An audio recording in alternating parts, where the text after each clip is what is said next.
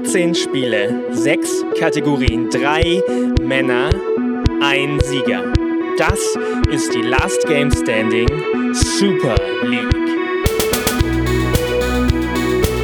Boah, dieses, dieses, dieses, dieses Format tut leider Schle das Schlechteste von mir hervorbringen. Ich merke das jetzt schon.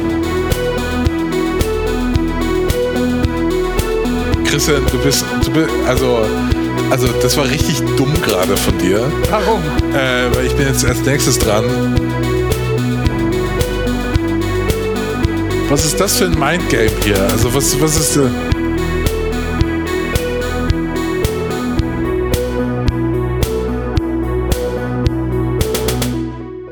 Hallo und herzlich willkommen bei der zweiten Folge der Last Game Standing Super League, dem einzigen Liga-Format der deutschen Spiele-Podcast-Landschaft und äh, nach wie vor der einzigen europäischen Super League. Mit äh, dabei Christian Schiffer. Hallo. Christian Alt. Hallo. Und das Veteranen-Dickschiff der, der deutschen Spiele-Podcast. Schnellboot. Schnellboot. Wie komme ich auf Dickschiff? weil es einfach ein schönes Wort ist. Das ist einfach immer. Ja, da, das musst du dir noch erarbeiten. Also ja, noch bist du das Veteranen-Schnellboot. Aber wenn du hier noch einige Siege einfährst, dann wirst du vielleicht irgendwann das Veteranen-Dickschiff. Wow. Das einfach alles mit seinem Bug beiseite schiebt. Das ist, ein Dickschiff ist besser als ein Schnellboot, ja? Das ist dann, sind dann diese ja, ja. Ja, ja, genau. Also äh, Dickschiff ist auf jeden Fall äh, besser, aber Veteranen-Schnellboot ist schon auch sehr gut. Also schon auch sehr gut. Ja, also das muss ich mir auf jeden Fall noch ein bisschen erarbeiten, wenn ich mir die namensgebende Super League anschaue, äh, wie die nach der ersten Folge aussieht. Denn da liege ich nach der ersten Folge, die letzten Monate lief, auf dem letzten Platz mit null Punkten. Äh, Christian Alt mit einem Punkt auf den zweiten yes. Platz und Christian Schiffer einen starken und stabilen Sieg eingefahren in dieser ersten Ja, aber, aber man muss auch sagen, einen sehr dreckigen Sieg. Also ein Sieg am Rande der Legalität. Also ein Sieg eigentlich, mit dem man nicht so richtig, also weißt du, es ist so, so wie früher Italien gespielt hat, weißt du?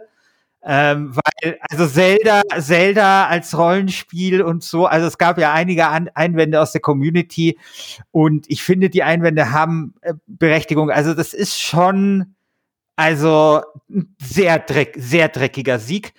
Und äh, ich glaube, das darf man schon sagen. Wir überlegen uns ja, wie wir vielleicht die Community noch ein bisschen einbinden können, dass sie vielleicht auch ein bisschen widersprechen kann. Und ich glaube, vielleicht hätte man mich in so einer Situation ein bisschen zurückgepfiffen, als ich da Zelda als bestes Rollenspiel nominiert habe.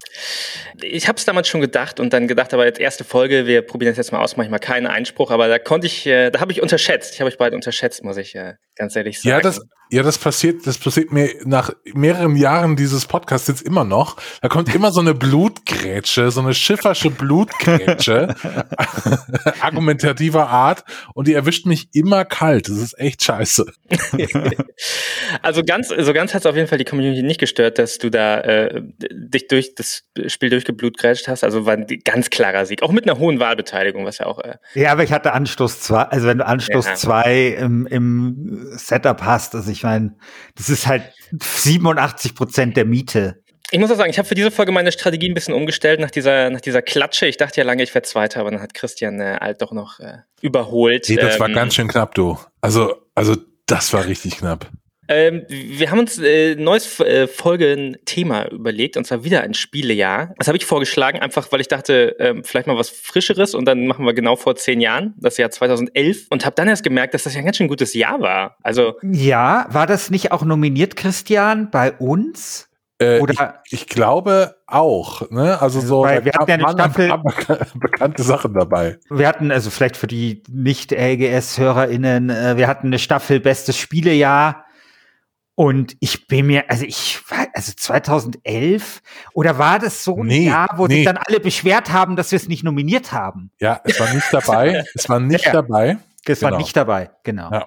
Und das ist schon sehr absurd. Also ich finde, eineinhalb Jahre später kann man schon sagen, also nachdem ich mich mit dem Jahr beschäftigt habe, das ist schon sehr absurd. Also 2011 darf man schon nominieren, finde ich. Aber gut. Handvoll Spiele dabei, die auch heute einfach noch, äh, noch äh, gespielt werden.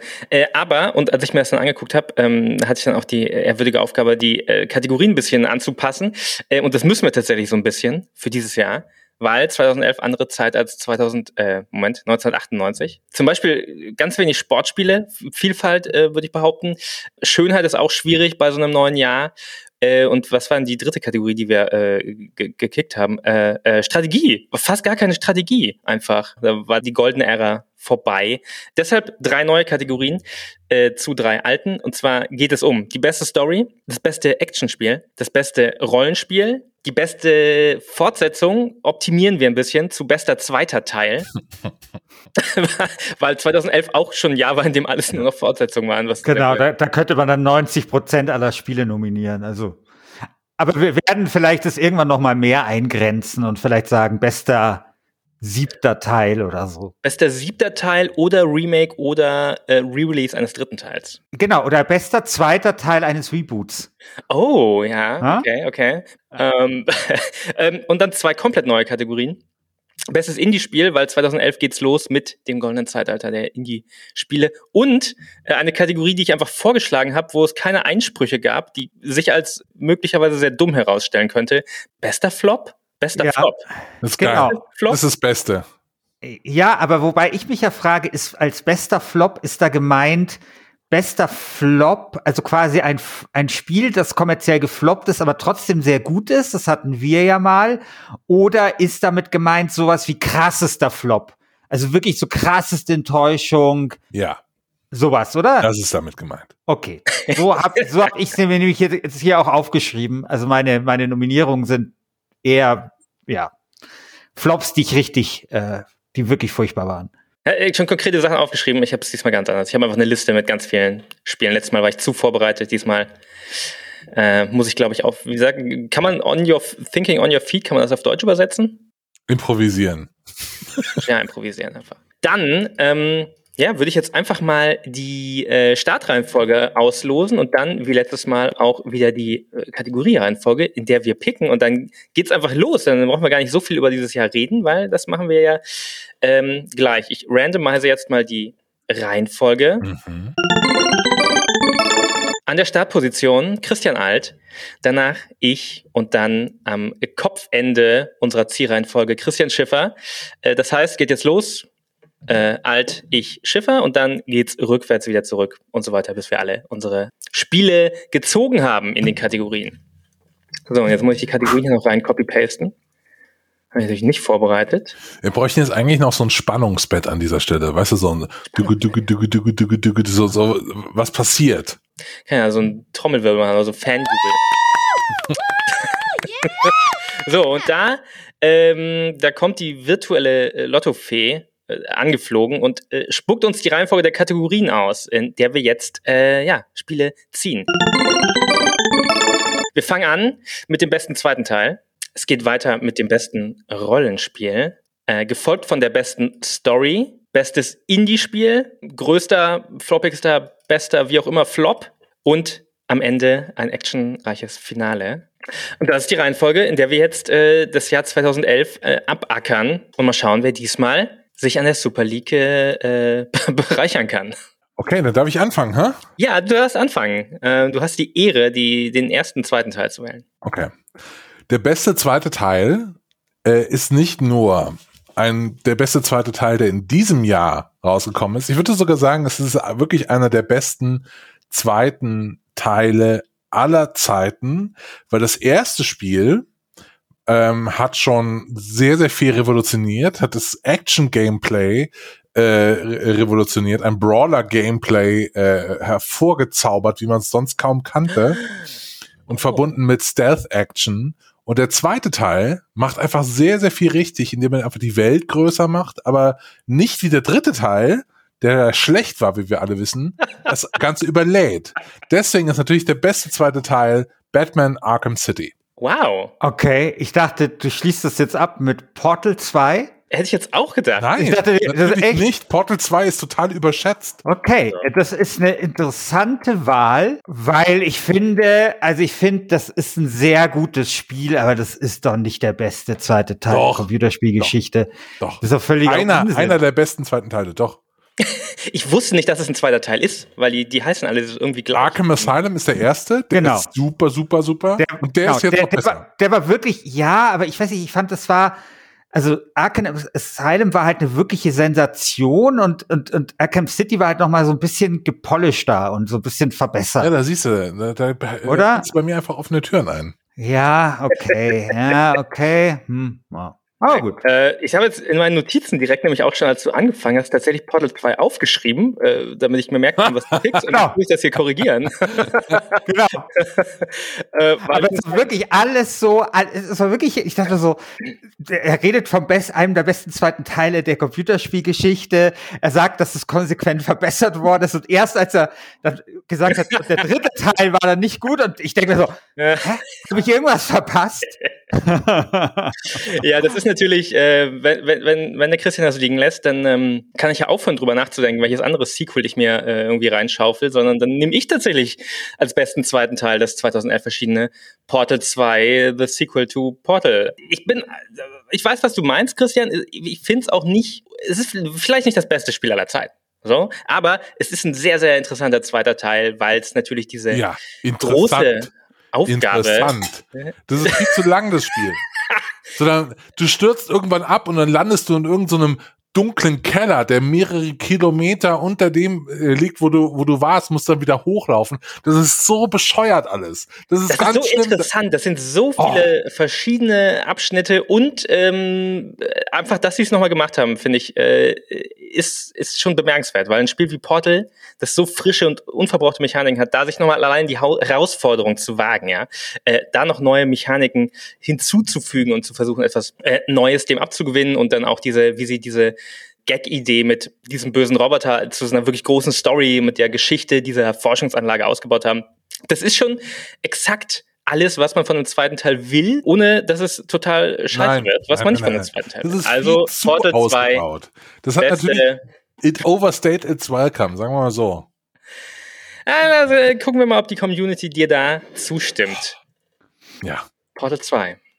Christian. Ja, also, ich habe nicht Dead Space 2 genommen. Ich habe nicht The Witcher 2 genommen. sondern ich habe wirklich ein Außenseiterspiel genommen, weil ich mir dachte, scheiß drauf, ich finde das einfach super. Ich gehe nicht einfach nur nach dem Mund anderer und schau, was, was die gut finden könnten. Ähm, kennt ihr übrigens, ähm, ach, das erzähle ich beim anderen. Ich, erzähl ich beim anderen. Jetzt kannst du euch hier teasen. Ihr kennt doch John Maynard Keynes, ne? Also den gr größten Volkswirt vielleicht der Geschichte. Der hat das, was an den Aktienkursen mal, also an den Börsen äh, passiert, mal verglichen mit einem Schönheitswettbewerb, weil es gab damals quasi so Schönheitswettbewerbe, wo du schauen musst, also das war so ein Gewinnspiel und es hat derjenige gewonnen, der quasi getippt hat, welche Schönheitskönigin die meisten Stimmen bekommt. Und das ist so das Standardmodell, wenn man so erklären will, wie die Börse funktioniert, weil dort musst du auch die ganze Zeit darüber nachdenken, was werden die anderen tun. Ja. Und genauso ist das hier auch ein bisschen. ähm, und ich habe aber gesagt, ich mache mich davon los. Und ich entscheide einfach, was ich für richtig halte, weil vielleicht wird das dann auch, also, vielleicht ist das ja auch gutiert. Und zwar nominiere ich als beste Fortsetzung Total War Shogun 2. Das Wow. ist vielleicht der beste Teil der Total War Serie und es ist damals quasi der zweite Teil gewesen. Ich glaube, Total War Shogun war der allererste Teil der Total War Serie. Dann haben sie quasi den zweiten Teil gemacht. Und das ist deswegen so sensationell gut, dieses Spiel, weil es entführt einen in dieses Japan zur Zeit ja, der, der Industrialisierung so bisschen, also wo es große technologische Veränderungen gibt, die sich vor allem im Krieg auswirken. Und am Anfang sind da noch so Samurais und so und Kanonen, mit denen man Holzkugeln schießt.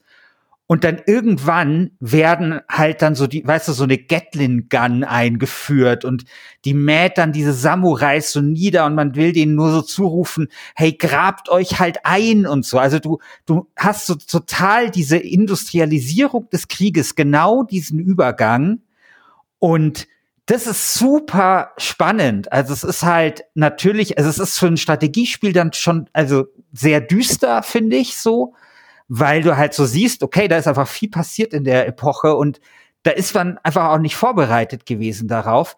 Und das macht es aber auch so interessant. Und es erzählt dir was so über den Krieg und es erzählt dir was über diese Zeit in Japan und es erzählt dir was über Japan. Und es ist ein ganz, ganz hervorragendes äh, Strategiespiel und es steht, glaube ich, wenn man so sich so Listen anschaut, das sind eigentlich so die besten Total War Spiele, steht das immer sehr weit oben, wenn nicht gar auf Platz eins. Eine regelrechte Liebeserklärung. Hat, hast, hast mich ja. äh, ein bisschen überzeugt. Also ich habe nur Rome damals gespielt, als es neu war, den allerersten Total War. Oh, das, das mag ich auch, aber ich meine, Rome ist halt auch, das ist interessant, also das Ding ist ja, ich, ich ertappe mich ja schon immer bei meinem krassen Eurozentrismus, weil ich finde halt die Geschichte von Rom so super interessant und ich, ich liebe auch dieses, das hatte ich ja auch mal nominiert bei sogar Beste Spiel des Jahrzehnts, dieses Empire, ne, was so ein bisschen die napoleonische Zeit oder so ein bisschen davor, spanische Erbfolgekrieg einfängt. Und man muss sich da schon irgendwie erstmal so ein bisschen darauf einlassen, dass man jetzt zum Beispiel halt Japan hat, so, ne? Aber das ist ja auch was Schönes. Und ja, das ist eine richtig schöne japanische Schlachtplatte, die einem da präsentiert wird. so. Wer ist denn jetzt dran? Du bist direkt äh, wieder dran mit ich, Rollenspielen. Okay. Sorry, ich weiß, es ist der langweiligste Pick, aber ich muss den machen. Selbstverständlich äh, habe ich hier Skyrim, wähle ich. Ich wähle nicht Deus Ex, ich wähle nicht Dark Souls, ich wähle nicht weiß nicht was. Ich mag Skyrim. Ich bin wirklich ein großer Fan dieses Spiels. Ich weiß, es ist mega langweilig. Das ist so, wie wenn man sagt, hey, ich, ich finde Indie gut und meine Lieblingsband ist, weiß nicht, Radiohead oder so. Das ist halt einfach so, das ist eine sichere Nummer. Wie gesagt, voll langweilig, aber es ist halt einfach, Skyrim ist wirklich einfach ein hervorragendes Spiel und wenn ich so drüber nachdenke, ich würde mir einfach so gerne äh, Nachfolger wünschen. Ich hoffe, dass die da jetzt mal hin hinmachen, weil ach, ist das ein schönes Spiel. Es ist einfach einfach ein fantastisches Spiel. Und es kann nicht auf mehr, auf es, es kann nicht auf genug Plattformen umgesetzt werden. ja, wenn jetzt die Gerüchte stimmen und äh, Valve eine äh, Handheld-Konsole macht, kann man sich da bestimmt noch mal neu. Äh, da gibt's Gerüchte. Die machen ja, natürlich seit gestern. Ach so, ja, fuck, ich habe doch kein, ich habe doch meinen Computer kaputt gemacht. Andere Geschichte, aber ich sag mal so, Leute da draußen, wenn ihr Wasser über euren Rechner schüttet und der Rechner geht aus, deswegen, dann macht ihn nicht an. Ha, macht ihn nicht an. Nee, umdrehen, auf die Heizung legen und Reis äh, drauf. Ja, ich weiß nicht, also der, der Doktor, also PC-Doktor, äh, Laptop-Doktor hat gesagt, ich habe eine 50-50 Chance, dass man den wieder von den Toten auferwecken kann. Schauen wir mal, was morgen passiert. Naja. Ich finde Skyrim ja overrated, ähm, aber äh, Warum? Es, es, ist einfach, es ist, wie du schon sagst, also es sagen Leute auch über Radiohead. Das ist richtig, das ist richtig. Ja. Aber ähm, Skyrim ist schon nicht Radiohead. Skyrim ist schon eher, äh, was ist denn so eine so eine Brot- und Butter-Band, die einfach Metallica vielleicht. Ja. Skyrim ist vielleicht Metallica. Ja, nee. Metallica ist doch super. Nee, Skyrim ist doch nicht Metallica. Skyrim. Konstant. Was, was ist Skyrim? Skyrim ist sowas wie diese, kennt ihr diese norddeutschen äh, äh, Shanty-Bands? Sowas ist Skyrim. Einfach so, ne, das guckt man sich in der Mehrzweckhalle Bietigheim-Bissingen. Da geht man dann hin, um dann mal einen schönen Abend zu haben. Oder irgendwie so äh, Riverdance oder so. Das ist Skyrim. Aber naja, kann auch würde, sein. würde einen Grund geben, dass es äh, 800 Mal veröffentlicht wurde. Also, Skyrim ist schon eher, sorry, Stadionrock. Also, das ist schon, schon eher, also ich, ich bin da schon eher bei Metallica und ACDC Beispiel. Langlebiger Stadionrock, aber ich mag Stadionrock. Ne, am Ende schön hier die Feuerzeuge hochhalten, wenn Nothing Else Matters gespielt wird. Ist doch super. Ja, da wärst du dabei, Christian. Wärst ja, du auch dabei. Da dabei. natürlich. Du weißt aber schon, dass ich hier einfach den dritten Platz habe und gleich irgendwie irgendwas aus der Tonne ziehen muss. Nee, ja, aber Rollenspiele gibt es doch wirklich ja, gute im Jahr. Das, ich, ich bin gerade am gucken hier auf meiner Liste, da versuche ich so ein bisschen Zeit zu schinden, indem ich hier noch diese Musikmetapher ein bisschen ausschleife, äh, weil ich habe einige sehr gute Sachen. Ich stehe tatsächlich immer noch vor einer harten Entscheidung an dieser Stelle, die ich nicht so ganz beantworten kann noch nicht. Also ich kann entweder mit dem Herzen stimmen oder mit dem Kopf. In, ich mache denselben Fehler wie letztes Mal. Ich stimme mit dem Herzen und wähle als bestes Rollenspiel eines der geilsten Rollenspiele der letzten zehn Jahre und vielleicht das einzige gute Cyberpunk-Rollenspiel der 2010er. Äh, Deus Ex Human Revolution. Das, sehr ähm, schön, sehr schöne Wahl. Also unglaubliches Spiel. Ich denke so gern dann zurück, wie ich das gespielt habe. Das ist eins von diesen Spielen, wo ich einfach gespürt habe, dass alles Spaß gemacht hat. Ja. Und Christian, ich glaube, das ist, das mögen wir beide, ne? Ja, das ist super. Ich liebe Also wirklich, also ich habe damals, ich glaube, Daniel Afossi hieß der, das war der Studiochef ähm, oder der Chefdesigner von dem ähm, Deus Ex Human Revolution, den habe ich auf der Gamescom interviewt und das war so ein Dreier-Interview und die anderen zwei wollten immer nur wissen, ob das auch auf dem, weiß nicht was, PC mit der und der Grafikkarte läuft. Und ich wollte halt so ein bisschen was, weil der hatte so angeteasert, so, hey, es geht hier um Transhumanismus und wir haben extra alles in Gold gemacht, weil Gold war quasi die, die Farbe der Renaissance und wir wollen quasi so eine Parallele schaffen zur Renaissance, weil sich in der Renaissance ja auch der Mensch so weiterentwickelt hat und so. Und ich fand das mega interessant und es war dann immer so, die Fragen gingen immer so reihum und es war immer so, läuft es auf der und der Grafikkarte, äh, wird das in Deutschland ungeschnitten entscheiden und dann immer so, ja okay, und wie haben Sie das mit dem Renaissance, mit dem Transhumanismus genau gemeint? Und es war so eine halbe Stunde, es war einfach total absurdes ähm, Interview, so, weil, weil man hätte nicht weiter voneinander weg sein können ich habe das dann wirklich sehnlich erwartet, weil das, was er erzählt hatte, fand ich sehr interessant. Man hat richtig gemerkt, wie sehr ihn das begeistert und wie viele Gedanken die sich da auch gemacht haben. Und umso mehr hat es mich gefreut, als dann das Spiel auch wirklich super war. Und sehr schöne Nominierung, äh, liebes ähm, Veteranen-Schnellboot. ähm, sehr tolles Spiel. Es, es, wäre auch ein exzellenter zweiter Teil, hätte es nicht äh, Deus Ex 2 gegeben, weil das so wirklich alle Sachen und Ideen aus dem alten Spiel nimmt und das so an die diese moderne Gameplay-Ära so an äh, anpasst. Total. Äh, und sie schaffen es, sie schaffen es, den Geist des Alten weiterzuentwickeln. Und sie haben verstanden, was gut war an dem Original Deus Ex. Und das finde ich ja immer super, wenn Leute das verstehen, was war eigentlich das Coole und das konsequent in die Moderne transportieren. Finde ich super, dass du das für mich übernommen hast. Das, das ist die Lobeshymne. Also, ich nehme jetzt was, ähm, ich bin sehr, sehr unsicher, was ich gerade nehmen soll. Ich schwanke gerade sehr. Auf der einen Seite habe ich ein Spiel, das habe ich selbst gespielt.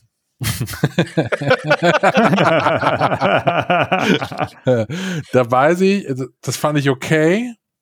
Auf der anderen Seite weiß ich, das ist ein Spiel, das hat nicht den allerbesten Leumund, aber ich will es unbedingt spielen. Ich werde immer äh, neugieriger, das mal wirklich auszuprobieren.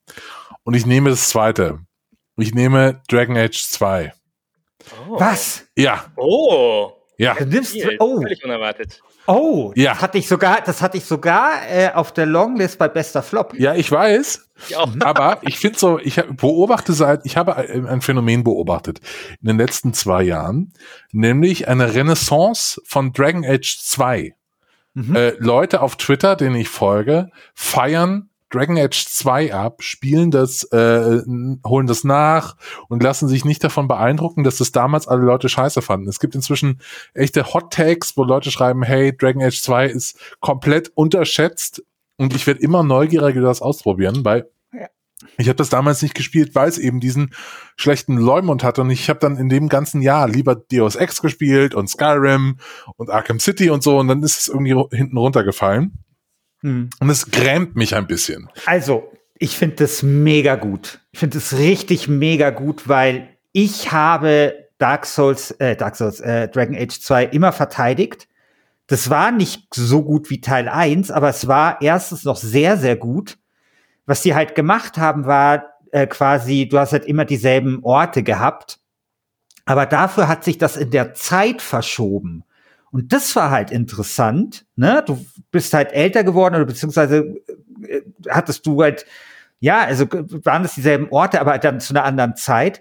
Und vor allem die Story war wirklich mega gut. Also das, das war so, du hattest diese Magier, die irgendwie manchmal ausrasten und dann irgendwie alles zerstören und dann musste man, war nicht, glaubt man, die unter, also mussten die halt kontrolliert werden und so und das war mega spannend und ich habe tatsächlich da sehr, sehr warme Erinnerungen ähm, und ich find's super. Also wenn da jetzt Leute sagen, das ist nicht so schlecht gewesen, das ist sogar ein gutes Spiel, dann finde ich das eine, eine der besten Entwicklungen des Jahres 2021. 2021. Das, das war das, was in einer Stadt nur so spielt immer. Ja, genau, aber ja. scheiß drauf. Wer das will denn? Interessant, ich auch. Ja, wer will denn? Hey, wer will denn irgendwie? Ich ich ich brauche das nicht. Ich brauche nicht irgendwie Eiswüste, äh, Eisdings. Ja, weißt du, das ist doch alles. weißt du, ich meine, und die haben natürlich nur das in eineinhalb Jahren gemacht, aber ich meine, es war trotzdem und, und die haben sich halt auf andere Sachen konzentriert. Ja, mein Gott, dann gibt's halt keine Hinterlande, sondern da wird halt mal ein bisschen mehr äh, Ressourcen in Charakterentwicklung und sowas gesteckt. Also sie haben es sehr schnell äh, gemacht. Das war natürlich so ein bisschen das Ding, aber ich meine, ganz ehrlich, ich würde den Tausch jederzeit wieder eingehen, alle eineinhalb Jahre ein Spiel wie Dragon Age 2 zu haben. Anstatt halt immer irgendwie 100 Jahre zu warten, bis irgendwie ein gutes Rollenspiel rauskommt. Würde ich sofort, würde ich sofort den Deal, würde ich sofort eingehen. Ich frage mich gerade, ob du einfach nur Rollenspiele geil findest oder ob das jetzt so ein Psychospiel ist, dass du hier unsere, unsere Picks so äh, nee, nee, ich bin da, nee, ich bin da, ich bin da ehrlich. Ich meine, Skyrim ist natürlich besser, klar, aber das ist, äh, das ist, ich kann da nicht aus meiner Haut. Es ist, es ist so. Ist im Game Pass, glaube ich. Ne? Außerdem, außerdem werdet ihr jetzt bestimmt richtige Scheiße picken und dann schlage ich ja, zu. Nee, das wird super. Äh, ich glaube, es ist im Game Pass sogar. Ich habe das sogar mal runtergeladen auf die, auf die Xbox schon, ähm, aber noch nicht, noch nicht gespielt. Muss jetzt erst Resident Evil durchspielen und dann äh, irgendwann 2022 spiele ich vielleicht mal Dragon Age. Äh, Christian, du bist direkt wieder dran. Ach, scheiße, ja. Und mit okay. einer sehr, sehr ähnlichen Kategorie. Ja, sehr, sehr ähnliche Kategorie, selbe, ähnliches Story. Dilemma. Es gibt ein Spiel, also pass auf, folgendes Ding. Ich habe einen Pick, wo ich weiß, das ist eine Safe Bet und so. Da gibt's genug Leute, die das mögen. Äh, ich find's aber ein bisschen langweilig. Ähm, to the Moon. das löse ich gleich auf, lieber Christian, was das sein könnte. Und dann habe ich noch einen Pick, ähm, wo ich aber nicht weiß, ob, weil ich nie, weil ich es nicht gespielt habe, ob dieses Spiel nicht, wenn man es aus der Brille von 2021 sieht, komplett problematisch ist. ich rede von Catherine. ah. Ihr wisst dieses äh, dieses Atlus-Spiel, wo es um einen Typ geht, der mit einer Frau, fremd, äh, der seine Freundin betrügt und dann in so Träumen äh, wilde Sexfantasien mit einer Frau namens Catherine hat. Und ähm, ich habe keine Ahnung, ähm, ob dieses Spiel mega problematisch ist aber ich entscheide mich jetzt trotzdem dafür. In dem Wissen, dass ich das so sage, ja. Und ähm, äh, und weil ich es einfach irgendwie den spannenderen Pick finde als To the Moon. Weil To the Moon wurde irgendwie von äh, einfühlsamen Indie-Nasen jetzt wirklich zehn Jahre lang abgefeiert. Ich kann dieser äh, anrührigen Emo-Scheiß eigentlich nichts abgewinnen. Deswegen. Ach so, äh, ja, dieses RPG-Maker. Ja, deswegen, geh mir weg. deswegen wähle ich jetzt Catherine äh, und habe keine Ahnung, ob ich morgen gecancelt bin. Ich hoffe nicht. Bitte schneidet, wenn ihr Sachen hier rausschneidet aus diesem Podcast, dann nur, dass ich nicht weiß, genau weiß, worum es geht. Weil ich finde die Prämisse der Story so interessant, dass ich Catherine auswähle. Vielleicht kann man da mal ein Let's Play gucken. Ich habe es auch nie gespielt, aber ich bin eigentlich auch neugierig, aber auch, äh, also ja, ich glaube, man, man äh, muss das auf jeden Fall äh, kritisch konsumieren heute, aber ich glaube, dann geht das schon noch. Ja, ich jetzt ja, mal. ja. To the Moon habe ich übrigens nie gespielt und deshalb nehme ich das auch nicht, weil ich könnte nicht glaubwürdig vorgeben, dass ich die Story gut finden würde. Es ist einfach mein, mein großes Vorteil gegen Spiele, die mit dem RPG Maker gemacht sind oder so aussehen. Ja. Also einfach, äh, nee, das haben wir nicht, weiß nicht. Ich das ist so wie, wie, wie, wie, wie Koriander vielleicht. Manche Leute können kein Koriander essen, ich kann keine RPG-Maker-Spiele spielen. Also ich liebe RPG-Maker-Spiele. Äh, unterwegs durch Düsterburg, habe ich glaube ich schon mal in oh, ja. Last Game Standing erwähnt. Super Spiel. Aber ich glaube, dass To the Moon exakt so ist, wie Christian Altes vorher beschrieben hat. Also wirklich, also ähm, 2011 ist ja gerade so Indie ja. Indie-Games waren ja neu und äh, vielleicht war man da auch ein bisschen begeisterter, wenn auf einmal ein Spiel irgendwie eine, so eine andere Story erzählt. Ja, ich glaube auch. Ich glaube auch. Ich äh, bin hier auch wieder mal zerrissen äh, in alle Richtungen. Ich glaube aber, ich nehme jetzt auch mal einen Pick, der vielleicht ein bisschen ungewöhnlich ist und ein Spiel einer Serie ist, die ich erst kürzlich für mich entdeckt habe. Und zwar wähle ich für die beste Story Dark Souls. Mhm. Weil Dark Souls nicht so eine ganz typisch klassisch erzählte Story hat, sondern ähm, da hat man ja viel, viel drüber gelesen äh, in den letzten zehn Jahren auch, wo äh, die, die Welt der Spiele von Dark Souls geprägt wurde das erzählt ja mehr über, über so Atmosphäre und äh, über dieses Environmental Storytelling und über die Lore. Und die Geschichte ist ja mehr so ein Vibe, ja. Man spürt so ein bisschen, was genau diese, diese Welt in den Untergang geführt hat, durch die man sich da kämpft. Ähm, und das war damals irgendwie bahnbrechend. Ich bin jetzt ja dieses Jahr auch ähnlich wie äh, Christian erst mit Dark Souls so richtig in Berührung gekommen und hab's dann so ein bisschen gespürt auch, was ja, was diese Serie ausmacht mit dem dritten Teil und ähm, das reizt mich schon, weil was ich an, an Dark Souls sehr wertschätze, ähm, ist, dass es absolut nicht labert. Das macht so ein das macht so das, was man bei Filmen eigentlich immer hochhält als äh, eine Sache, die gut ist, und zwar dieses Show Don't Tell, also zeigt die Geschichte, weil benutzt Bilder, ähm, statt dass du mir einfach alles sagst, wie sich die Figuren fühlen und was sie denken. Ähm, und das macht Dark Souls wie wenig andere ähm, Spiele dieser Art. Mhm. Und äh, ja, die letzten zehn Jahre waren das Jahrzehnt von Dark Souls und äh, ich glaube, das liegt auch daran, an der Art, wie es seine äh, Geschichte erzählt. Dark mhm. Souls, beste Story. Ja, das ist jetzt echt schwierig, weil ich hier echt so einen abgenagten Koch, äh, Knochen jetzt habe. Uncharted 3 kommt. Kannst ja To the Moon wählen. ja, das ist, äh, ist halt irgendwie, es ist wirklich schwierig. Ich habe es nicht gespielt, also, aber ich habe ähnliche Vorurteile wie du, Christian. Ich, ich, äh, ich glaube auch, dass es Emo-Scheiße ist und ähm, ich weiß nicht. Also ich glaube, das ist halt, weißt du, das ist halt so ein Ding, was halt so wie, wie heißen diese ganzen äh, angesagten Hipster-Spiele-Seiten, Gammas, weißt du, so Gamasutra-RedakteurInnen äh, irgendwie geil finden. Und ich glaube, ich aber nicht so. Und ich glaube auch wirklich, ich glaube auch, dass es genau dieses Ding ist, auch mit 2011, da fand man halt irgendwie alles, was so ein bisschen gefühlig ist, ähm, irgendwie ganz gut. Und ich weiß wirklich nicht genau, was ich nominieren soll es ist schade, weil ich hätte, also bei, bei, mir auf der Liste steht Deus Ex, das ist jetzt halt weg. Und ähm, keine Ahnung. Also ich nehme jetzt mal. Die besten Stories sind schon aus dem Spiel so ein bisschen, habe ich. Ja, das ist das, das ist das. Mit ihr Portal und Deus Ex und Dragon Age. Ja, und ich glaube, ich nehme LA Noir. ähm, Jetzt hast du mir meinen Flop weggeschnappt. ja, ich weiß. Äh, L.A. Noir war kein gutes Spiel, aber es hatte eine gute Story, also ja. fand ich. Ne? Ja, also ich meine, L.A. Überspringen.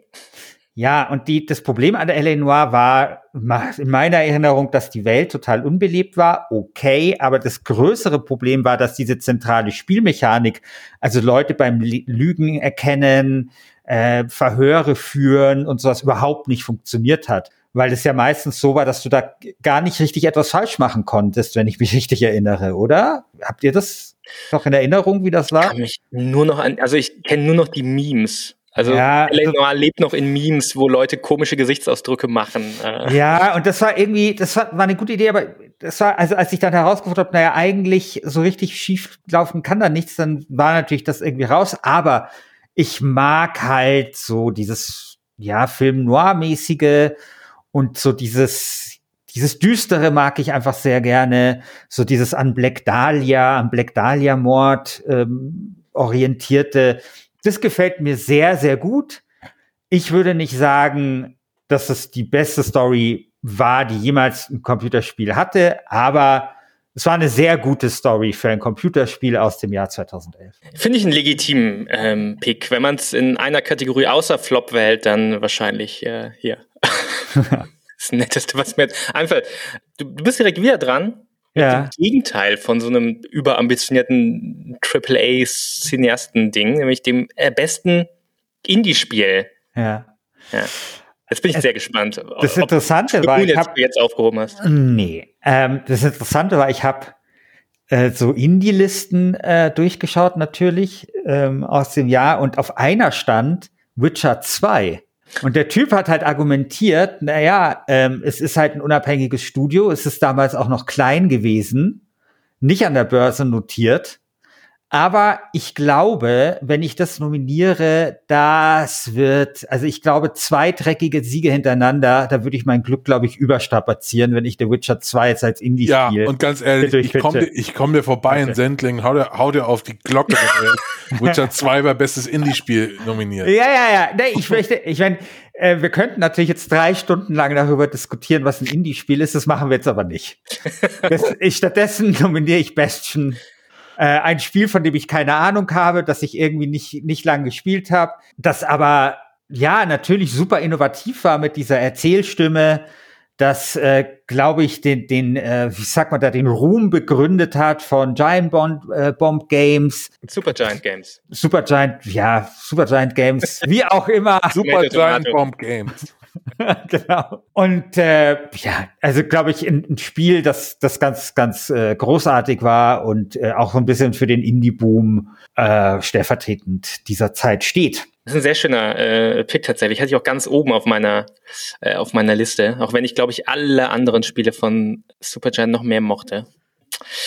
Das macht es mir jetzt einfach, weil dann ist eins der beiden Indie-Games von oben von meiner Liste weg. Darf man Honorable Mentions sagen oder sehen wir uns zum Ende auf? Wir heben uns zum Ende die Honorable Mentions auf, weil da gibt's viele hier in dem Jahr. Also was, was ist, achso, Honorable Mention. die äh, Honorable Mention, ja. Das also nehmen wir uns die, fürs Ende die auf. Ehr, ehrwürdigen Sachen, die wir nicht genommen haben. Nehmen wir das für, fürs Ende auf, weil sonst äh, klaut sich Christian noch eine gute Idee.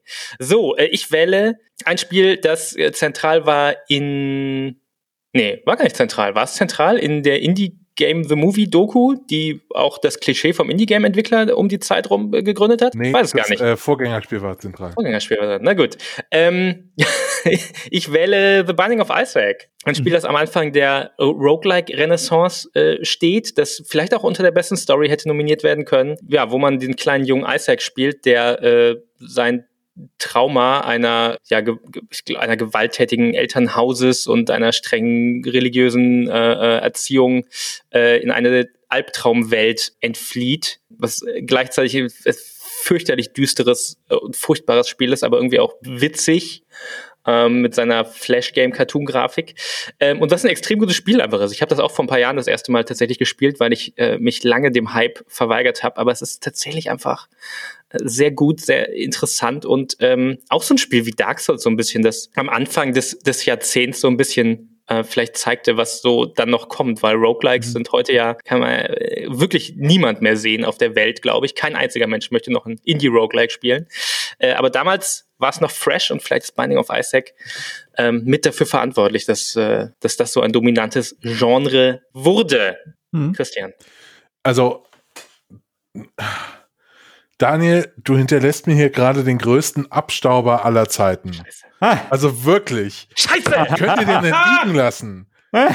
Nee, natürlich Minecraft. Ich bin nicht bescheuert. naja, Moment, lieber Christian, Minecraft, Ja. ist es nicht, ist es nicht 2009 erschienen? Nein, das ist 2011 in der 1.0 erschienen. Ach, das war das ja schon wieder. Ja, Ach, Das- so, das ist das schon wieder. Ach, Ja. scheiße. Ja, Das hat, natürlich. das hat mir schon in besten, äh, bis des, des Jahrzehnts äh, Probleme gemacht. Ja, ja. Also natürlich wäre ich Minecraft.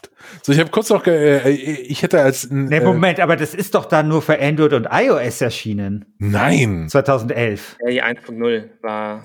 Äh, die 1.0, also die 00, also die Alpha erschien 2009, da hast du recht. Ja. Die äh, 1.0 erschien am 18. November 2011, wenn mich nicht alles täuscht. das habe ich auch so gelesen tatsächlich. Okay, soll das, soll das. Während äh, der Minecon 2011 wurde die finale Version 1.0 von Minecraft veröffentlicht. So. Auch 2011 wechselte, lese ich gerade, der äh, leitende Entwickler, da hat Notch dann äh, ja das auch Ja. quasi für beendet für sich erklärt, das Projekt. Kann ich an der Stelle mal ganz kurz sagen, wir befinden uns hier ja, dadurch, dass wir in zehn Jahre äh, ähm, in, der, in der Vergangenheit sind, äh, fett im Territorium von zehn Jahre klüger. Und ich habe so das Gefühl, so alle Diskussionen, die wir haben, L.A. Noir und Minecraft und Notch und er wechselt und so, habe ich alles schon so halb gehört.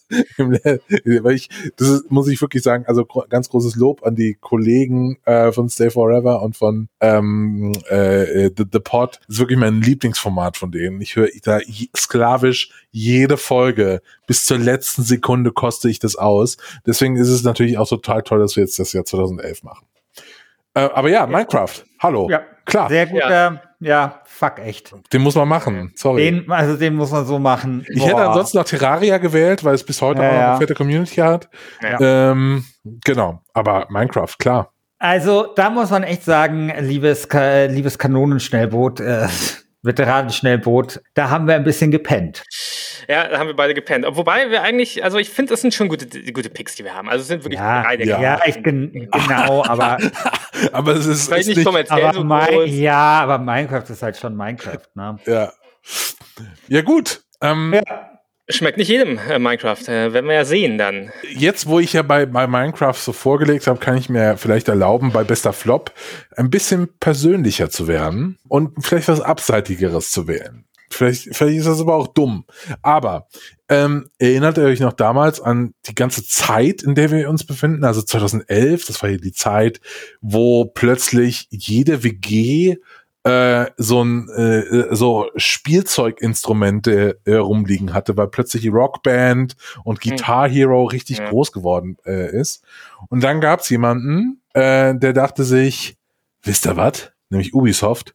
Wir machen das Ganze nochmal, aber mit richtigen Instrumenten. Und wir bringen Rocksmith raus. Authentic oh. Guitar Games. Und das äh, Versprechen von Rocksmith Smith, äh, so, ja, vergiss mal deine ganzen Plastikinstrumente hier mit deinen fünf Tasten und so. Wir äh, entwickeln ein Spiel, da kannst du deine echte E-Gitarre dran anschließen, spielst das Spiel und lernst währenddessen noch Gitarre. So, wer hat sich dieses Spiel natürlich gekauft? Ich. ich. Und ich kann euch sagen, das Versprechen und Wirklichkeit gingen dort sehr weit auseinander, weil die Erkennung ähm, der Noten, die man jetzt da gerade gezupft hat, die äh, war sehr, sehr rudimentär, um es mal euphemistisch auszudrücken. Äh, das war alles nicht geil. Ich habe das irgendwie eine Stunde gespielt oder so und dann total frustriert in die Ecke geworfen. Und wer weiß, vielleicht wäre ich heute großer Gitarrist und wäre irgendwie mit einer coolen Band auf Tour, wenn dieses scheiß Rocksmith äh, besser gewesen wäre. Und für mich ist Rocksmith äh, nicht nur äh, eine persönliche Enttäuschung, sondern ich gebe Rocksmith die Schuld daran, dass das ganze Genre der Musikspiele kapu äh, ähm, äh, in, äh, kaputt gegangen ist, äh, nicht mehr existent ist. Und ähm, ja, deswegen du bist schuld, Rocksmith, und du bist für mich der größte Flop 2011. Wow. Krass, sonst wäre sonst wär Christian Alt äh, das Skyrim unter den äh, Gitarristen und genau. würde in großen genau. Stadien spielen. Genau. Ja, sehr guter, sehr guter Pick, sehr gute Argumentation. Äh, Christa, warum hast du das gekauft? Du wolltest da, wolltest du ernsthaft Gitarre? Ja. Weil, ich mein, weil eigentlich hat man doch diese Spiele, also ich fand diese Guitar Hero Spiele, was die doch gemacht haben oder was doch das Geile war, war doch nur die Pose. Ja, ich meine, man will doch irgendwie als Gitarrist ähm, so eine so eine geile Pose mit dieser Gitarre und so und so rumposen. Und ich will doch da nicht Gitarre lernen. Doch, ich will Gitarre lernen. Du doch. bist dann auch, du bist dann auch jemand, der so den Flugsimulator auch so spielt, so, dass er dann ein echtes Flugzeug. Ja. Äh, so, so seiner bist du dann. Okay. Hast du es nie wieder aufgegriffen, das Gitarre spielen, aber? Zum Beispiel. Nee, äh, doch, nee. doch, vor ein paar Jahren hatte ich mir dann nochmal eine Gitarre, äh, eine, ne, äh, einen Verstärker geholt und äh, so, so andere Apps, hab dann zwei Wochen probiert und hab's nicht gemacht. Okay. Ja, ich kann, ich kann nur sagen, ähm, einfach, also wenn man äh, nicht dieses ähm, fingerfühlige Talent irgendwie hat, äh, kann ich als Instrument einfach nur wirklich Synthesizer empfehlen. Das, äh, da kann man einfach Knöpfchen drehen. Ja, das, das, das, das, mache ich gerade. Genau. Ja? Ja. Ja, sollten wir, äh, ja, ist gut. Rocksmith sehe ich in meiner Steam-Freundesliste immer wieder mal, dass das ein paar Leute noch spielen tatsächlich. Und ich weiß Krass. nicht, ob dann über die letzten zehn Jahre so Updates gekommen sind, dass es besser wurde oder so. Aha. Also, ist schon kurios. Das existiert noch so ganz am Rand einer Nische irgendwo. Mhm. Das, das nimmt es aber schön eigentlich, weil ähm, das lässt mir auch wieder jetzt, ich würde mal sagen, das Dickschiff unter den Flops dieses Jahres ja, offen. Ja, Vielleicht den größten klar. Flop aller Zeiten. Klar. Mach. Die Titanic. Duke Nukem Forever ist 2011 tatsächlich erschienen. Und man kann jetzt streiten, ob es auch nur ansatzweise etwas mit dem Duke Nukem Forever zu tun hatte, das, ähm, ich weiß nicht, 27 Jahre vorher angekündigt wurde. Ähm, aber es ist ein Spiel namens Duke Nukem Forever erschienen. Und ja, äh, ich weiß gar nicht, ob man da viel zu sagen muss. Ich glaube, niemand hat es gespielt und das war's dann einfach. Das ist einfach die Definition von, von Flop. Eins der riesigsten Franchises der frühen Shooter-Generation, das den Sprung in die nächste Generation einfach aus Entwicklungsschwierigkeiten ähm, nie geschafft hat. Und dann kam halt so ein, ja, so ein trockener Furz am Ende irgendwie doch noch raus, mehr so aus Prinzip, ja, über die, über die Ziellinie getragen. Ja. Darf ich kurz also, dagegen argumentieren, dass das ein Flop ist?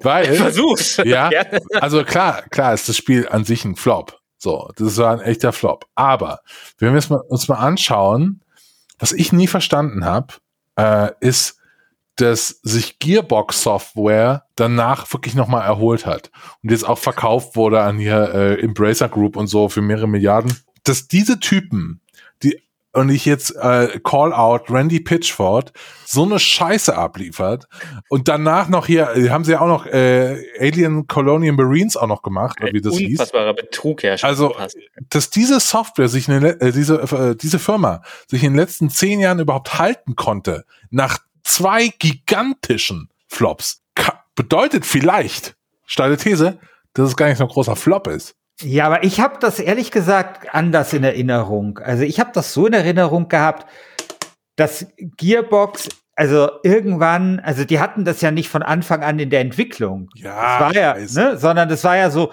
die haben sich dann erbarmt, die haben gesehen, okay, da ist irgendwie ein bisschen Code da, man muss jetzt einfach nur die letzten, man muss den, das, den, den klapprigen, rostigen Wagen jetzt noch irgendwie zehn Meter über den, über den Berg tragen. Und ich glaube, die haben dann nicht besonders viel Geld oder Zeit noch investiert. Also ich glaube nicht, dass, dass die, also ich, ich glaube, das Spiel war nie so äh, vom Aufwand her für Gearbox, dass es wirklich irgendwie der Firma hätte groß schaden können. Ich glaube, das war so wie, wie so Leute, die auf Ebay ähm, von, ja. von der Playstation den Karton verkaufen. So. Ja, genau. Also ich glaube, das hat da einfach nicht. Und wahrscheinlich war es angesichts dessen, was sie da rein investiert haben, ja, wahrscheinlich sogar noch ein, möglicherweise ein gutes Geschäft für die. Kann ich Man mir muss auch sehen, was haben die sonst gemacht danach? Borderlands, Borderlands, Borderlands. Genau. Also äh, sie haben noch mal irgendwie ein Duke Nukem 3D äh, irgendwie halb rausgebracht, aber äh, ist auch nicht so, dass ihnen der die Markenrechte, die sie ja möglicherweise wahrscheinlich haben, noch was brachte. Also die Firma existiert mit Borderlands also, einfach. Das ist, glaube ich, so wie äh, es gab dieses World of Warcraft Adventure, was storniert worden ist. Ich glaube, weißt du, wenn, wenn man das jetzt machen würde und dann verkauft sich das nicht gut, ist scheißegal, weißt du, sondern es ist halt irgendwie, man hat das halt noch über die Ziellinie getragen. Ja. So. Einfach ein Stück okay. äh, Videospielgeschichte ist das. Ähm, Christian, was, was, was ist ein größerer Flop als Rocksmith und Duke Nukem Forever? Ja, also es gab ja, finde ich, und einige Jahr und ich, ich, es gibt so ein bisschen den Fluch des dritten Teils äh, in diesem Jahr 2011. Ähm, da ist zum einen Stronghold 3, was eine sehr vielversprechende Echtzeitstrategie-Serie wirklich begraben hat bis heute. Ja, bis heute. Äh, nominiere ich aber nicht, weil da habe ich jetzt mich schon zweimal in irgendeiner Gürtelfolge drüber ausgekotzt und das ist jetzt langweilig. Dann erschien 2011 auch Flatout 3 und erinnert ihr euch, was Flatout 1 und 2 für super Spiele waren? Flatout 1 habe ich dieses Jahr noch gespielt und es ist so geil. So ein tolles Spiel. Also das war, also in meiner Erinnerung wahrscheinlich war das nicht so, aber war so das erste Autorennspiel, das wirklich Physik eingesetzt hat, so dass es gut Sinn gemacht hat und so. Also Flatout habe ich auch hoch und runter gespielt, großartig. Flatout 3 war nicht geil. Und es gab aber noch einen dritten Teil einer Serie, die total in meiner Wahrnehmung in Vergessenheit ähm, geraten ist, obwohl das, finde ich, ein echter Hit war damals in den, in den Nullerjahren. Und zwar Call of Juarez. Habt ihr die mal gespielt? Also die Call of Juarez Spiele? Sind die nicht so, äh, also wir haben. Sind Western-Spiele. Aber wir haben doch eben äh, bei Catherine haben wir gesagt, äh, problematisch Verdacht. Also Call of Juarez kann ich jetzt schon sagen, ohne es gespielt zu haben, hardcore problematisch. Warum? Auch ganz länger? Diese, ist, ist es nicht so, wo man einfach auf so, äh, äh, einfach auf sehr, sehr viele braune Menschen einfach schießt, weil die im Verdacht stehen, äh, Drogendealer zu sein oder so? Im Verdacht stehen, was zu sein? Drogendealer? Nee, das ist ja ein Western-Spiel. Aber also, also, aber da gibt's, gab's da nicht mal eine, ach. Ja, gab- das ist, äh, das, es gab das, ist das, was ich, das ist das, was ich ja gleich nominieren werde, ja. Aber, ja, ja, aber ich nominiere. Auch mit Aufbau. Ja, okay. Ja, nee, aber ich wollte erst noch, um meine Nominierung klar zu machen, wollte ich erst mal sozusagen die Fallhöhe klar machen. Weil Call of Juarez 1 und 2, das waren brillante Ego-Shooter. Das waren, also das hätte, ich hätte vielleicht Call of Juarez tatsächlich vielleicht sogar als beste Story nominieren können. Das waren super gute Shooter, finde ich. Also die hatten halt eine dichte Geschichte. Die haben, das waren so Spiele, die so richtig krass Charakterentwicklung hatten, also so, so richtig, ähm, richtig, richtig gut geschrieben. Und dann kam der dritte Teil, Call of Juarez The Cartel, oder Kartell, oder wie man es ausspricht, spielte im Hier und Jetzt, glaube ich, und das Spiel war eine Katastrophe. Es war wirklich richtig, richtig scheiße. Und es ist unerklärlich, wie dieses Studio, das davor sich wirklich einen guten Ruf aufgebaut hatte, zwei hervorragende Spiele gemacht hat, ähm, dann plötzlich so abstürzen konnte. Und das war wirklich ein, ein brutalster Absturz und deswegen nominiere ich hier Call of Juarez de Cartel. Ja, Wow. aber ihr habt, ihr habt echt nicht Call of Juarez gespielt, keins der beiden. Ich habe nur ganz länger gespielt. Was war dieser äh, Meta-Storytelling? Das kam, da, das äh, kam danach, oder? Ja. Ja, Ja. da sind sie, da sind sie nämlich wieder, weil das war ja ganz gut. Da sind sie ja dann wieder so ein bisschen, äh, also da sind sie ja wieder in die Spur zurückgekommen. Oder? Mit ganz leider. Ja, das ist Oder? Ganz, ganz ist, Genau. äh, ich finde es sehr Ja. gut. Äh, ist halt auch sehr anders. Ja, das hat so 77 bei, bei Four Players, aber auch mal ein paar höhere Wertungen. Das geht, also das war schon ganz okay, aber Call of Juarez Kartel war eine Katastrophe. Das war richtig, richtig schlecht. Wie gesagt, super bitter, weil da, also da, die hätten ruhig so weitermachen äh, können. Naja, polnisches Studio übrigens. Also und noch lange vor City Projekt und was es da alles gibt. Techland. Was machen die eigentlich? Dying Light machen die. Ach, Ja. ist das nicht auch in so einer Entwicklungshölle? Oder Ja, Dying das? Light Dying, 2. Dying Light 2. ist, äh, Okay. Das, das Da wird ist der beste Typ- Flop äh, in zehn Jahren. Da ist noch äh, hier Chris, äh, Chris Avalon, der ja auch Ja. dann. also wir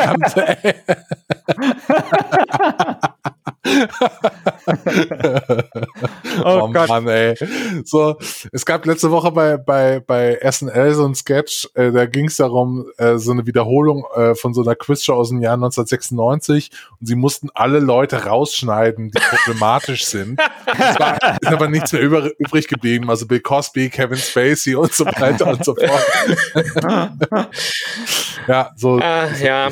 Es ist, äh, gibt so Namen, mit denen ist die Zeit da nicht, äh, nicht gnädig. Aber als Flop, da passt das ja ganz Ja. gut. Finde ich guten Pick. Ist so, ja.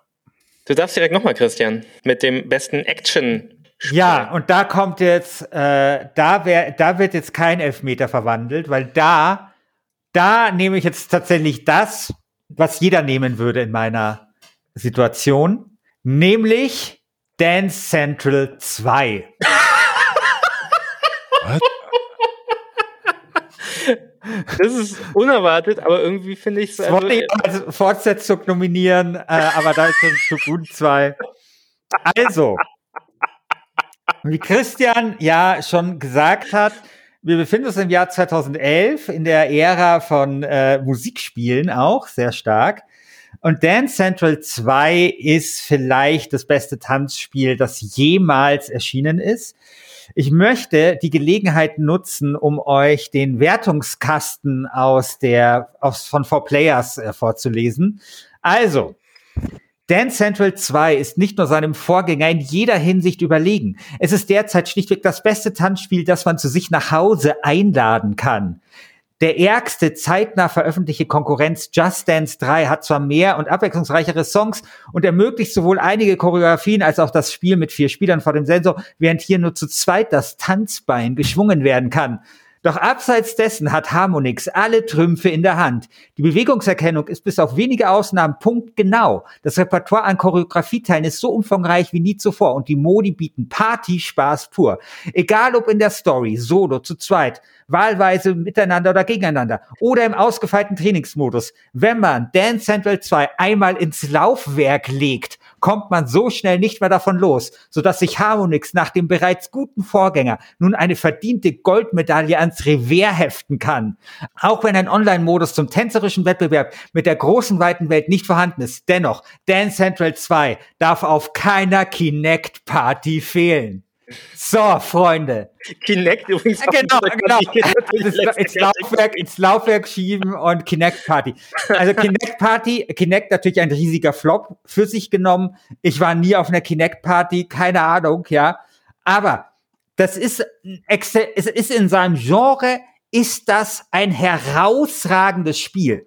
Und als würde das jetzt nicht schon reichen, ja, möchte ich kurz auf den Soundtrack des Spieles zu sprechen kommen. Äh, beim Originalspiel, es gibt dann noch erweitert, du kannst natürlich dann noch mehr Songs dazu kaufen und so, sind glaube ich so 15 Songs dabei. Und dabei sind zwei Songs, die ich für die best abgehangenen Pop-Songs aller Zeiten halte. Das eine ist Lady Gaga, Bad Romance. Oh ja. Unfassbar guter Popsong. Unfassbar. Und der zweite, über den brauchen wir überhaupt gar nicht mehr reden, ist tatsächlich Toxic von Britney Spears. Oh ja. Ja. Wow. So, und in dieser, in diesem Paket, bestes Tanzspiel, dieser Soundtrack, das ist das beste Actionspiel nicht nur des Jahres 2011, sondern weit darüber hinaus. Wow. Ähm, unerwartet yeah. äh, schöne Auslegung der Kategorie. Also mich überzeugt. Es gibt ja die, diese, diese Kategorie Tanzspiel existiert ja eigentlich. Aus, auslegen, natürlich ist es Actionspiel, was soll das auch sein? Ja, ja, nee, das ist jetzt nicht so die, die ist jetzt nicht so die, auslegen. das ist im Auslegung. Kern, das ist im Zentrum. Kann man bei Dance Central Headshots machen, ist die Frage. oh. äh, also Tanzspiele sind ja auch so ein bisschen äh, verschwunden, aber die kamen wieder mit der Switch. Also ich glaube, da gibt es nur Just Dance, aber Just Dance auf der Switch sehr erfolgreich und äh, auch gut habe ich mal gespielt. Damals, als man auf Partys gehen konnte, wo Leute Beamer und Switches. Warum hatten. ist eigentlich Kinect gescheitert? Oder es ist doch gescheitert, oder? Es ist gescheitert, ja, ja. Äh, das ist eine gute Frage. Vielleicht war es zu teuer, keiner hatte eine Xbox, gab keine guten Spiele am Ende, außer Tanzspielen. Naja, es gab, ja, genau. Ja. Also ich glaube, äh, genau, ich glaube, es war zu teuer, aber war es nicht auch so, dass es ein bisschen Lag immer noch gab yeah, und diese genau. Erkennung nie so wirklich genau. funktioniert hat? Genau. Äh, die äh, Technik ist ja heute in unseren Handys drin, ne? Also die äh, Face ID bei iPhone ist die Technik von Kinect, genau das auf einem Tausendstel des Platzes.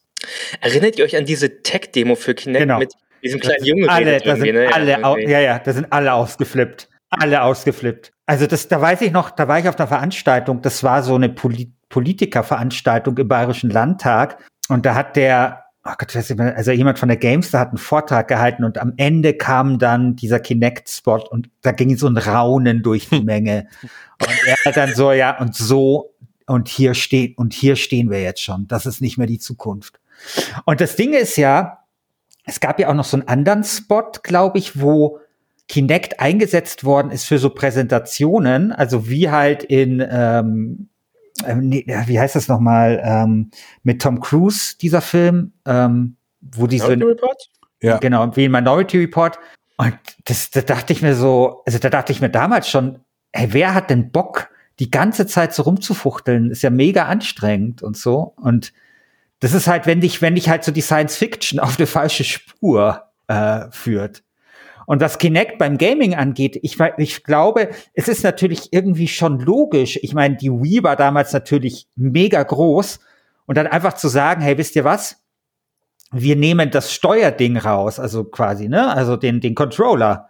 Das ist eigentlich eine total logische, ähm, finde ich, Herangehensweise, ein total logischer Schritt aber es muss halt funktionieren. Und ich habe, glaube ich, auch, ich habe nämlich auch gehört, dass das nicht so gut funktioniert hat. Ich glaube auch, das war, ich habe es Kinect nur ein einziges Mal wirklich selber benutzen. Das war ähm, so ein, so ein, so ein Kunstscheiße-Spiel auf dem Amaze Festival in Berlin, das tatsächlich ganz cool war, äh, dass die Kinect dann auch genutzt hat, aber es war schon, als die quasi abgeschrieben war von Microsoft und da wurden halt so experimentelle War, war das das von Leo Schönfelder, Lea Schönfelder, die sowas machen wollte mit so Körper und welche, in welchen, dass Frauen immer den bestimmten Körpervorstellungen. Oh nee, ähm, stimmt, ich kenne sogar, dann kenne ich sogar zwei. Das war auch ein Kinect-Spiel, ne? Genau, das war nicht auch so ein, so, so ein Kinect Ding, genau. Aber ich glaube, ja. das war nicht auf der Maze, aber. Ja. Ich habe das auch mal auf der Maze gesehen, tatsächlich stimmt. Aber ich dachte noch an anderes. Also, aber das war dann so auch, das war so die Ära fünf Jahre nach, danach, nach 2011.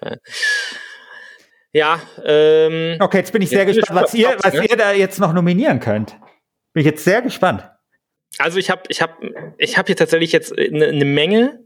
Nichts, wo wirklich mein Herz so richtig für schlägt, aber ich überlege gerade, wie kann ich mein Team das ich hier habe, noch gut abrunden. Ich meine, ich habe irgendwie Portal, ich habe äh, Deus Ex, ich habe Dark Souls, äh, ich habe Binding of Isaac, ich habe Duke Nukem Forever, ich habe ja eigentlich schon durch die Bank Action-Spiele. Und deshalb mache ich vielleicht mal in dieser, äh, vielleicht ist mein Team des Jahres 2011 eine Zusammenfassung dessen, was das Jahr 2011 war, und zwar ein, äh, die Hochzeit innovativer Action-Spiele. Aber um das noch so ein bisschen abzurunden, ja, unter, auf diesem ähm, Dessert aus bahnbrechenden Ideen äh, kommt jetzt vielleicht noch so eine Dosenkirsche drauf oben, wo man einfach genau weiß, wie die schmeckt, was jetzt nicht unbedingt interessant ist, aber was einfach, hm, das ist abrundet. So.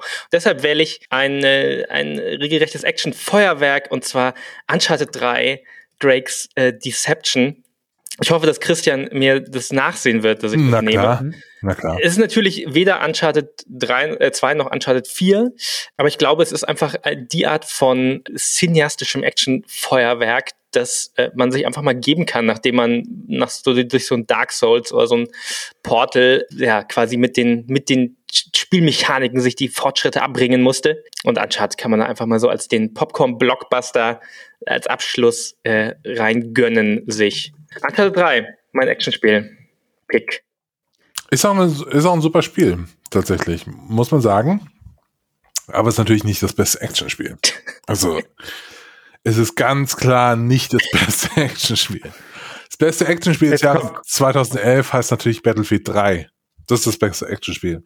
Es gibt da auch kein, nichts drumherum, weil Battlefield 3 ist auch, finde ich, das beste Battlefield tatsächlich. Also ähm, Battlefield 3 hat zum ersten Mal diese großen zerstörbaren Karten gehabt, wo so, äh, wo du so praktisch so ein Monument in so einer Karte zerstören konntest. Also es gibt zum Beispiel so eine so eine Tower Map oder so eine Damm äh, äh, Map und dann geht das alles kaputt. Ähm, das ist schon sehr sehr geil. Es gibt richtig geile Close Quarter Maps auch, also die Metro äh, App äh, Map ist zum Beispiel drin, wo du in der äh, Französ in der Pariser U-Bahn äh, spielst. Und ich kann euch nicht sagen, wie viel Zeit ich in meinem Leben in der französischen U-Bahn verbracht habe, weil Battlefield 3 einfach so geil ist. Ähm, und ich wünsche mir, also ich bin großer Fan der Serie, äh, bin aber nie so warm geworden mit diesen ganzen, sorry, äh, langsamen Waffen des Ersten und Zweiten Weltkriegs. Ich brauche schon so diese, die, diese modernen äh, Waffen, wie sie eben auch in einem Battlefield 3 existieren. Und ich hoffe einfach, dass das nächste Battlefield, was ja im, im Herbst rauskommt wahrscheinlich, entweder in der Gegenwart oder in der Zukunft sogar spielt, äh, und ein ähnliches Gameplay hat wie eben Battlefield 3, weil da das muss sich heute immer noch messen. Und das fandest du auch besser als äh, äh Call of Duty 3? Ja, klar. Also Call of Duty Modern Warfare 3, meine ich. Ja. Mhm. Ich muss ganz ehrlich sagen, als ich recherchiert habe, ich wusste gar nicht, dass Modern Warfare einen dritten Teil hatte. Doch, das war der Abschluss der Trilogie, quasi. Vollständig mit Und habt ihr, Dead, habt, ihr, habt ihr Dead Space gespielt? Zwei? Nee. Übrigens, äh, ich habe mich gerade vertan, die äh, großen Objekte, die man zerstören kann, die kommen erst in Battlefield 4, aber ist ja auch egal. Battlefield 3 ist trotzdem saugeil. ist egal. Bin ich sehr, sehr ehrlich, dass das noch. Äh, ja, äh, sonst werde ich darauf hingewiesen in der Folge, äh, in, in, im Forum. Ähm, ähm, genau. Ja, gut. Dann, äh, dann haben wir es. Ähm, soll ich mal die. Äh, oder äh, möchte ja sein eigenes Team? Wie machen wir es denn? Mach ja sein eigenes. Komm, ist doch schön. Genau, fang ich mal an, oder? Also, ja. Äh, mein bester zweiter Teil heißt Arkham City, Batman Arkham City. Meine beste Story ist Catherine. meine, äh, nee, mein bestes Rollenspiel ist Dragon Age 2. Meine beste Story ist Catherine. Mein bestes Indie-Spiel ist Minecraft. Mein bester Flop ist Rocksmith. Und mein bestes Actionspiel heißt Battlefield 3. Äh, dann mache ich mal in der Zielreihenfolge weiter. Beste zweite Teil, Portal 2. Bestes Rollenspiel, Deus Ex Human Revolution. Beste Story, Dark Souls. Indie-Spiel, The Binding of Isaac. Bester Flop, Duke Nukem Forever. Und bestes Actionspiel, Uncharted 3. Ja, bester zweiter Teil, Total War Shogun 2, bestes Rollenspiel, Skyrim, beste Story, LA Noir, bestes Indie-Spiel, Bastion, bester Flop, Call of Juarez, und bestes Actionspiel Dance Central 2. Sehr, sehr gut.